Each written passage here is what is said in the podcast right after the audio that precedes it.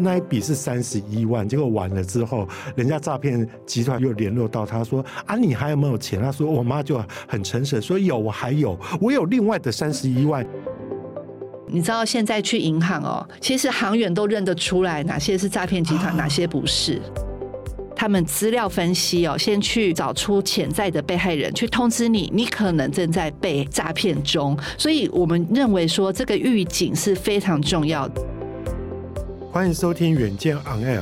各位听众朋友，大家好，我是主持人远见杂志总编辑李建新。啊，今天我们特邀请的特别来宾呢，是我们主跑财经金融线的主编，也要恭喜君雅升官了。呃，以前是我们的副主编哈，现在变成主编哈。君雅好，建新哥好，各位听众朋友大家好。是，其实君雅哈一直长时间在关心台湾的金融还有投资这方面的一些议题哈。那这一次他特别做到的一个。议题就是我们知道这几年的那个金融诈骗非常的厉害，而且所谓的道高一尺呢，魔高就一丈哈，所以真的是防不胜防。那或许很多听众朋友会觉得，就是说，哎，那个金融诈骗这种题，我好像在某某周刊也看过，某某双周刊也看过哈。君雅要不要跟我们讲一下，这次为什么我们说实在？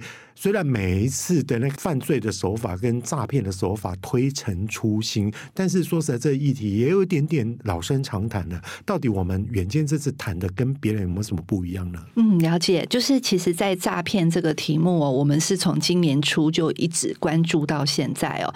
那现在为什么它可以成为一个呃比较系列的专题？呃，是因为我们看到行政院的打诈二点零哦，二点零的这个纲领上路之后，其实。在法规面的强化，呃，我们在讲说，其实源头非常重要。我们除了主诈打诈之外，重要的是，很多人都觉得说，诈骗好像罪很轻。网络上的投资广告这么的猖獗，到底这些社群平台它有没有受到一些规范？它有没有责任跟大家一起来，就是主角这一个源头？到我们在做这个题目的时候呢，有相关的打诈无法的这个五个法律的意思。对对对，从刑法哦。到相关的法，其实有一个比较完整的发布。再来就是，我们也看到了六月份呢，警政署一六五专线哦，他们其实除了给民众咨询，还可以报案。他们也成立了一个金融资料调阅小组。那这个小组呢，重要的是，它可以运用一些他们资料分析哦，先去找出潜在的被害人，去通知你，你可能正在被诈骗中。所以我们认为说，这个预警是非常重要的。就在这个。时候，我们再去做一些各种管道的采访。是，可是我觉得比较好奇的，就是说，我们说到诈骗，可能很多听众朋友都会怀疑说，哎，这个不是应该跑社会线的记者去弄的吗？怎么会是金融线的人来来操作这样的一个题呢？啊，其实它是有背景的。听说我们现在一年平均的犯罪所得，哇，有七百亿啊！君雅，你可以帮我们解构一下，就是说，现在诈骗其实蛮多的，像感情也是诈骗啊，然后有很多很多。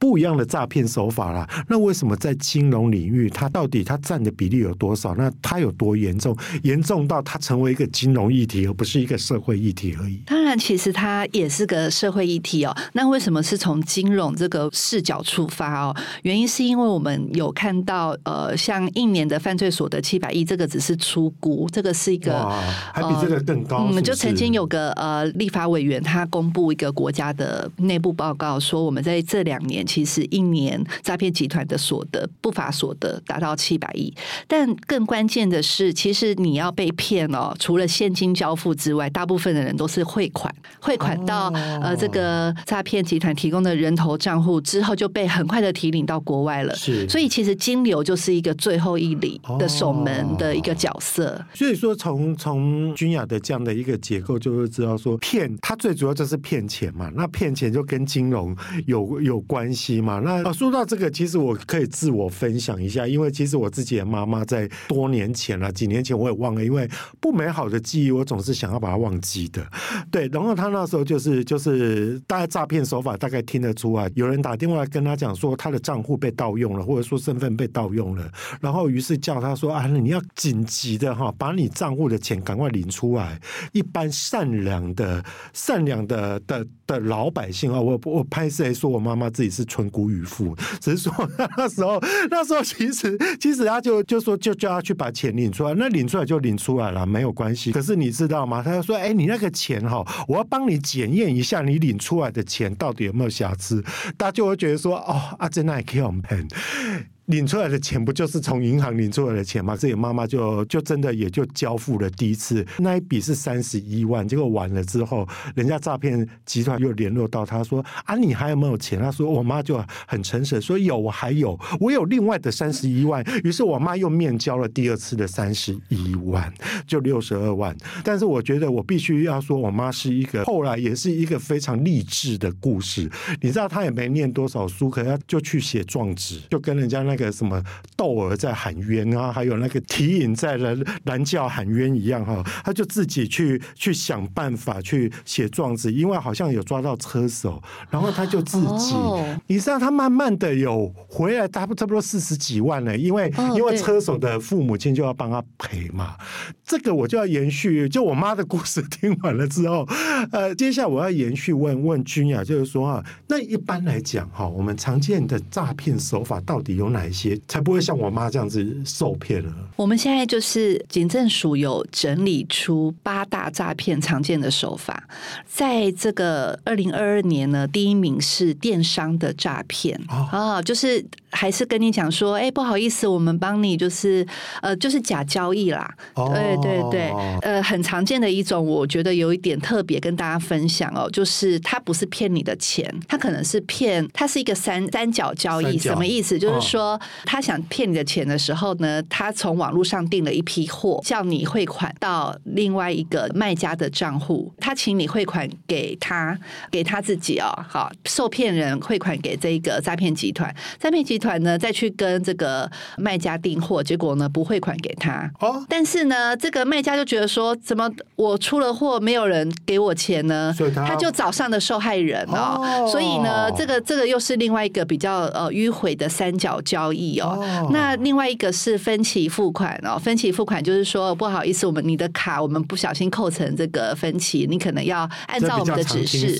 对对，当然也是常常有在买网购的人，他可能会遇到。再来就是说，也有最近蛮多的假求职诈骗哦，就我们看到柬埔寨不是呃有一些年轻人他被高薪去呃成为诱因哦，他就去求职。那国内当然也有，国内呢像我们就有采访。到一个呃真实的案例，他就是高材生哦，也是国立大学毕业的高材生，他去一个一家公司应征，也做的不错。可是过一阵子呢，老板就跟他讲说：“哎，我们公司呢，会计账呢，现在在需要一个账户去接收这款项哦。”意思就是说，他可能要被人家当成人头账户了，叫他提供账户哦。所以他心里觉得不太对。后来也仔细想想，这几个月好像也没有认真在做什么样正常的事情哦，只是去上班，他就去报警了。这也是另外一种假求职诈骗。更多的是呢，很多人他会去卖自己的账户。行政院打诈干你下来之后，查的很严嘛。哦、那我们里面也有写到，一本存折已经叫价到四十万了啊！真的，啊，就是现在存折是很珍贵的。难难怪君雅，我终于 懂了，难怪为什么我就想说，我每次要到。银行去开户，为什么银行要问这么多？我心想说，哦，我就是要把钱存在你们里面啊！哦，难怪他会这么小心翼翼。现在难度很高，因为有洗钱防治法规的上路嘛。当然，就是说我刚刚提到的，就是有些人他明知可能遇到了诈骗集团，可是他还是把自己的存折交出去，以换取一些报酬。可是呢，他下一步马上去报警。就是他已经拿到钱之后，他下一步去报警说，我也是受害人，因为他也很怕他成为加害人嘛。可是他且左手拿了诈骗集团的钱，右手去举报诈骗集团，这也是现在警政机关蛮困扰的一件事哦。但我们要讲这个情况是真的很常见，因为我自己也分享过，我去邮局的时候，我就有听到个就是大概四十岁左右的妇人，他想要去开户，应该是说恢复账户，邮局的承办人员跟他讲说，你这个是警示户，警示户是什么意思呢？就是当有这个被害人报案说。我被诈骗的时候，他是汇款到这个账户，这个账户就会被被框起来，变成一个警示户，哦，里面的钱会被冻结。理解，理解，理解。那代表说他曾经是可能是有被沦为这个人头账户啊，哦，是是是。我们就看到说身边就有这样的例子，代表非常常见。哎哎，君雅，可是哈，你刚刚提到的议题令我好奇哦。我我假设我把我我的账户被。被当成是人头户，或者是说，不管是我主动被盗用吗？我被盗用，或者我主动出售出去，将来它发生的事情，我有责任吗？就是说我被盗用的人有责任吗？或者我是人头会有责任吗？这个就是要举证，因为就等于说你表面上看起来是加害人，哎，对，对，但但实际上你是受害人嘛。那后续就像刚刚那个建兴哥分享妈妈的例子，妈妈如果她要报案，她一定是说我汇款到这个账户。我要这个账户的主人还我钱嘛？对。那如果有抓到，要进入这个减掉程序，就是去查说这个人到底是不小心他被盗用了啊，交出，因为像我们也会交出自己的账户，可能就会被是对被利用。那这个就是就是要经过打官司的过程，是，是相当麻烦。是刚刚君雅这样讲哈，我我不禁快要掉下眼泪，因为你知道我妈更瞎，我妈是面交，我妈还不是用转账，没有留下记录哦，对，更我阿姨的行面交，就是把钱哈交给人家，就跟网友。我我们那一次就笑他说：“你我们都没有跟网友交换过礼物，就没想到你还是我们全家的第一个。”好了，现在事情也圆满解决了啦。可是刚刚君雅提到的议题，哎，我自己又有另外一个案例，就是说哈，像刚君雅你有提到说电商哈，现在非常的猖獗嘛。哎，我也常有碰过一个案例，就是说我明明没有订那个货，可是他就送到我家来要我。我当场付款，好，然后我又是对于生活细节没有那么在意的人，我不会去 rec 说我到底今有没有订货啊。有时候我会有一阵子会比较高频繁的订货，哎，我会觉得没多少钱，我就给他付了，哎，啊，然后付了之后才发现说，哇，真的是很破的货。好，然后你第一次付了之后，他隔天会送一样一一模一样的货给你哦，然后他他 他又又会来骗你第二次哦，然后说实在，我有被骗过，连续骗过两天。因为我觉得说，第一次应该是破的，第二次应该是好的，第二次会不会是我在等待的那个货？于是我就啊，因为金额都不大，大概都九百多块啊，我会觉得说，哎，那九百多块没就就连续被骗了两天，所以你就会觉得说，哈，其实，在电商这个时代，哈，诈骗的手法就很多，尤其啊，你完全都不知道背后的总干是谁，哈。那那说到这个，就是说，我们知道最近哈啊，不管是警政署也好，经管会也好，有一些宣导的一个短片，就是告诉大家说啊，我们我们要怎么样预防被诈骗、主诈、防诈这个这个部分，其中有一个名词常听到的就是。圈存止扣，那圈存止止扣到底是什么？我听不懂呢。哦，这个哈，就是我刚刚讲哦，我们在第一时间，如果你是被诈骗了，你的黄金关键时间只有十分钟。这十分钟就是，如果你去跟这个一六五报案的时候，他可以帮你去跟银行去做圈存止扣。也就是说，我解释一下，警示户刚刚我们有提到，要有一个被害人报案之后，那个。账户被锁住嘛，对不对？那但是呢，其实要等到被害人报案，你的十分钟可能就已经没有了哈。这个这个十分钟是平均呢、啊，就每个人受害，他可能会层层的转出去哦。我们现在有一个缺存止扣的机制，这个其实也好几年，可是很多人还是不晓得。嗯、也就是说，当你打一六五哦这个反诈骗咨询专线的时候，你可能已经被骗了，而且你也确定自己遇到诈骗集团的时候，你可以请这。这个一六五帮你做圈存止扣，他会马上联络银行，然后呢去把你的钱这个账户先锁住，他就汇不出去。但是对，但是你还是必须要在后面的四十八小时去报案哦。他只是帮你去掌握这个黄金时间。如果没报案会怎样呢？如果没报案的话，银行其实是没有权利去、哦、这样子哦，他又会截掉了，是不是？对，对，他他只能帮你拖，帮你拖住那个款项一阵子，而且你也等于提醒银行说，注意这个账户哦，对，注意这个账户可能是人头账户或诈骗集团用来使用的。哦，原来如此，只能说其实诈骗的乱象真的蛮多的哈。说到一六五，好像君雅你有进到一六五的那个最核心秘密基地去，你到底有听到了什么，看到了什么？我觉得感觉蛮蛮可怕的。当这个临场感哦，就是说，当你进去哦，你会发现每个接线的警官都这么的忙碌，然后他们都忙着在询问被害人相关的一些细节。等一下，你所谓忙碌意思就是说，真的接不完，而且等于这种案件非常的多，多到是一个热线，而不是像我们想象中说啊，可能一一天接到一个不得了了，并不是这样哈。嗯，他们在二零二二年就有三十九万通，平均一天进线一到两千通。然后呢，所有接线的这个警员哦，其实是不过六十个而已哦，所以你就可以想象他们的压力有多大。当你就是坐在位置上哦，不断的就是在接这些电话的时候，你要马上帮他掌握这个黄金时间回答问题。而且，呃，很多人会觉得说，我遇到问题，我是不是立刻打银行客服？重点就是银行客服现在很多人打不进去，要等非常久，很难。我每次打银行客服都都快要抓狂，真的。但是一六五他。他们是轮班制，而且他们尽量做到就是一分钟内接哦。这个这个其实是很紧凑的过程。那我自己感受到那个压力很大的原因，是因为你会发现他们在电脑前面就是一些报案的表单，那个填的好细，而且呢，你就可以感受到啊，原来台湾的诈骗案这么猖獗。我们即将推出 ESG 远见共好圈新单元喽。九月二十五日开始，每两周的星期一，远见将邀请 ESG 典范企业 USR 亮点大学来分享他们如何解决永续转型过程中的疑难杂症，一定要锁定收听哦！哇，我觉得君雅在讲这个画面，就让我想起。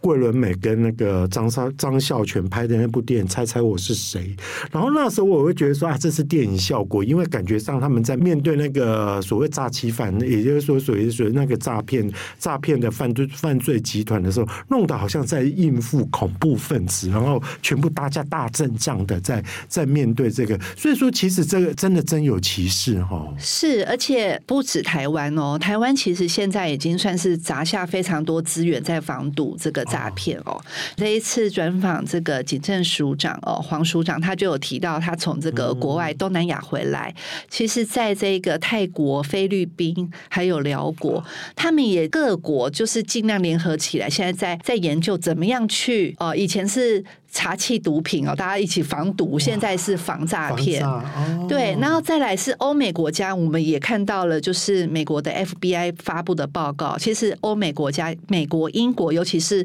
澳洲，在这疫情期间，他们的这个诈骗案件是攀升了好多倍哦。哦那也就是说，我们一直在探讨，到底是什么样的原因让这个诈骗变成一个世界的万恶之首哦？原因就是因为现在的社群其实是非常普及。诈骗集团它的成本非常低，它同一套剧本它可以呃运用，只要只要中一个就是那个人的身家财产了，嗯、他就赚到非常多。嗯嗯，对，我我我可以理解，就像刚刚我妈妈的那个案例哈，其实他那个是老老桥段的老剧本了。可是哈呃，你第一次遇到，然后你我打一百通，我只要中一通，其实哎，你看我妈那个是六十二万呢，你要打一百通赚六十二万。哎，合啦，划得来啦，而且就像刚刚君雅讲的，那是一个无本生意。一本万利，你要说本，那这顶多就是一些电话费。可是刚刚刚君雅你讲到一个 T，我觉得倒蛮有蛮好奇的，就是说哈，哦，原来现在都会跨国联署，那是因为呃我们的那个诈骗首脑未必在国内吗？还是是什么原因？这这就是说这是一个全球普罗，或者说还要跨国，感觉上跨国协防的感觉。这样。哦，没有错，因为现在是一个远距嘛，远距就可以诈骗的时代嘛，哈，很多人应该有个经验哦，很多网络名人都会在脸书上、社群上呼吁说：“我没有赖群组，请不要加啊、或者是透过一些 Google 或脸书广告，你就可以加入一些网站。这些这个看起来好像是在台湾的一个诈骗集团的这个主基地，其实他们很多机房都在国外。”他透过一些电信的一个方式，或者是篡改这个短码或者是国码，你其实是摸不透他在哪里的。那也就是为什么我们国人会被骗去柬埔寨，其中一个原因，那边也是一个很大的 call center。哦。对，就是客服中心哎，打电话的，好讽刺哦！我觉得 call center 应该都会不开心，自己被污名化，对，这样。很多人就会觉得说，哎，为什么台湾的诈骗模式好像输出海外哦？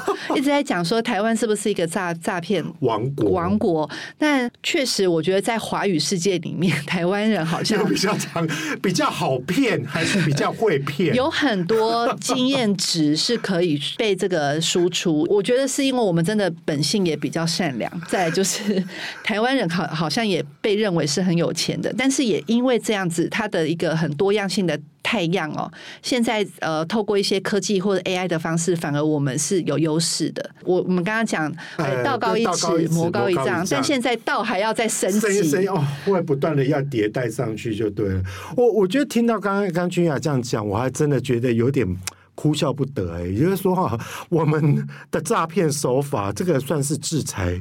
制裁产业吗？算文创产业的输出吗？就是说，哇，那就就让我们这个问题，我其实跟因为这次的采访，刚好也有机会跟跟君雅一起去采访那个警政署长啊。那时候我也问他说：“哎，为什么台湾人，台湾会是会是一个比较在这方面比较发达的一个国家？”哈，我觉得觉得这个是值得深思啦。然后另外就是说哈，呃，回到君雅的老本业，我是指银行跟金融。不是诈骗，君雅的的老板也不是诈骗了。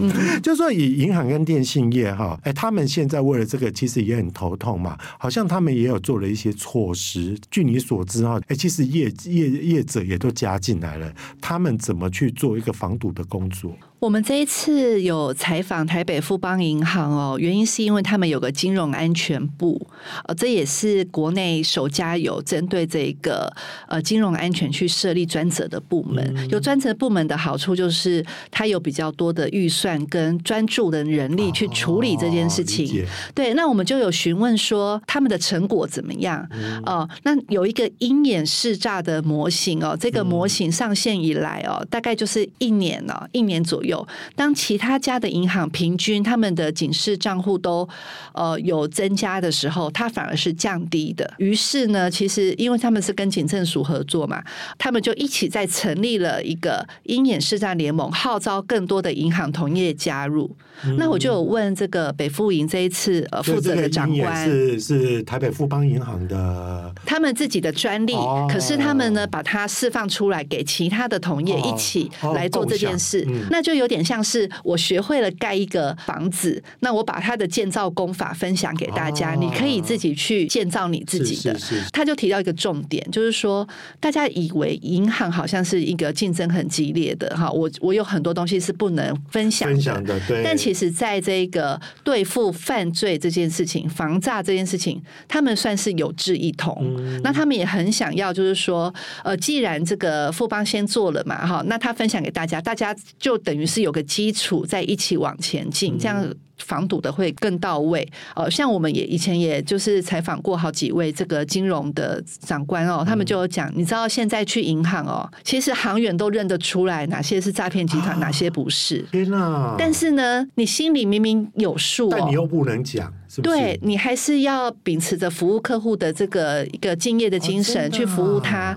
那你还是要完成你的 SOP 啊。现在诈骗集团有多猖獗？有时候是车手来领钱，他可能只是一个人头嘛，看起来很无辜，可能是一般的对，很无害，很无害啊。那外面其实是有这个高头大马的人在监视他。有时候呢，里面可能拖了一阵子哦，外面的人就进来就是拍桌了哎，所以航员是在这种高压的底下去工作。哦、懂，懂，也就是说，航员遇到这个呃，面对这样的一个诈骗集团，他其实也是有有人身安全的一些疑虑。对对，所以其实我们这一次有访金管会主委哦，黄主委他就有提到说，我们大家对于这个银行从业人员真的要有同理心。有时候你觉得呃，我们去开户，他被问的啰里啰嗦的，被问了好久。对，那确实他们其实也担负了一个很重要的守门人的角色。是君雅，可是我比较好奇的，我们从银行的一个视角的本业来看哈，我一直会摸不清楚一个议题，就是说哈，哦，当有人被诈骗了，对银行来讲啊，我就是钱转出去啊，反正也不是我的钱，对银行来讲会有什么损失吗？就是说，当诈骗很猖獗的时候，为什么银行也要 care？他除了基于人道，除了都基于就是同情以外，对银行本身，它是不是也有一些业务伤害呢？哦，这当然是哦，因为呃，我们在讲银行最重要就是信誉哦，商誉嘛，对，商誉就是、嗯、他们就是一个呃，金融业就是一个 trust 的行业，就是说就是信任。哦，像有一个银行主管，他就有感而发，他就告诉我们说：“哎呀，人家都觉得为什么诈骗、投资诈骗这么多？为什么大家都不相信银行理专，去相信那些要骗你钱的诈骗集团？其实他们自己也在省思这件事情。理解。对，那你守护好客户的资产。其实对你的呃，不管是品牌商誉是有帮助的，不然大家都会觉得说啊，这就是诈骗集团爱用的银行啊，我们为什么要来认同它？呃，那再来就是说，其实对于从业人员，他也会觉得有成就感。我现在帮助客户，我分享一个感人的故事哦，也正好是一个典型的范例，就有一对夫妻，他们去银行说要做生意，要领好大一笔钱。那通常呢，银行的人要怎么发现这个是有异常的？一般来讲。哦，很少跟你往来的客户，他突然来存很大一笔现金，或是要。来提领很大一笔现金，不常态。你当然会问他，你有什么用途吗？你是要做生意，还是要买房子？哎、欸，可是有时候问这个会觉得很尴尬，哎，就大家会觉得说，你关你什么事情？对，他们也经常遇到，但是呢，当然现在有很多的呃问话的方式跟技巧，因为现在诈骗集团也很精明啊，他们都会教这些被害人怎么破解。这一对夫妻很特别，他们是受害人，可是他们去当车手，他们要去领很大一笔的现金。对，那为什么就是银行的这个行员他是怎么有警觉？他就觉得这两个人看起来很焦急。眼神很焦急，很急着要这笔钱。嗯、那你问他要做什么，他就说我要做生意。做生意怎么会？不很着急吗？不会吗？对。然后后来才突破心防之后呢，他们还请这个警员哦，就是到场关心。对，就才问出来说，原来他们小孩被绑架，在柬埔寨被绑架。啊、那后来就是，当然就是有救出来，救出了十几个。啊、所以说是一个 happy ending 就对了。对对，救出了十几个哦。那、啊、那如果没有警觉，你真的就放行他。你知道那些小孩在柬埔寨可能也被留一阵子，搞不好还要被训练为下一个诈骗集团的这个人力哦。这这是其中一个。那再来也有很多啦。其实很多就是被诈骗人的人之后哦，其实银行也启动了一些关怀哦。他们就是会请呃有一些年纪比较大的老人家，他们就是要每天到银行看报纸，他们就很关心他们之后的情绪 情绪伤害，因为你被骗了那么大一笔钱，有些人会很自责。哎哎，我。我我我这个我可以证明，我觉得我妈那时候忧郁了一阵子，她就会觉得就是说她自己怎么那么傻，然后开始会对自己产生了一个自信心的崩溃。他会认为说他自己就是一个笨蛋，在那一阵子忧郁了蛮久的，对，所以我可以理解。但其实很多高知识分子也被骗哦，哦，所以我们在讲崩溃的更 更惨。对，我们在讲诈骗集团就是利用你人性的弱点，嗯、有些是谈感情，有些是他可能呃佯装是你的家人。然后跟你套关系、套交情哦，还有更多的是，其实你就是想要投资赚钱，他也真的很认真的教了你一阵子之后，才开始骗你嘛。总而言之，我们也是希望说，大家可以借由更多的分享，去增加自己的免疫力，因为诈骗现在真的很像病毒一样。嗯，其实刚刚君雅讲的东西，我觉得非常有感哦。首先，他提到就是说，为什么跟银行有关？君雅提到说，银行是一个非常强调 trust 的一个。行业，哎，这真的是因为你不觉得？其实大家哈对什么东西都不在乎，但大家一定对钱很在乎。所以说，其其实你知道吗？因为我我有一个朋友，他其实也在北富营里面，在在资讯工程里面嘛，就也在做资啊。然后他说他们的压力很大，因为就是说有时候系统宕机了或怎么样，哇，那个东西会大大的影响到他们的。例如说钱转错了，或者说钱比较难转，卡关了，转到一半，银行网络宕机，你知道那个会死人的。因为，因为其实大家对于钱赚钱这个东西哦，被扣住或怎么样，他真的会跟银行做拼命的。因为这银行的一个一个部分，对他们来讲，他能不能获得社会大众的信任，真的是非常重要。那刚才其实君雅也在讲到说投资的一个事情。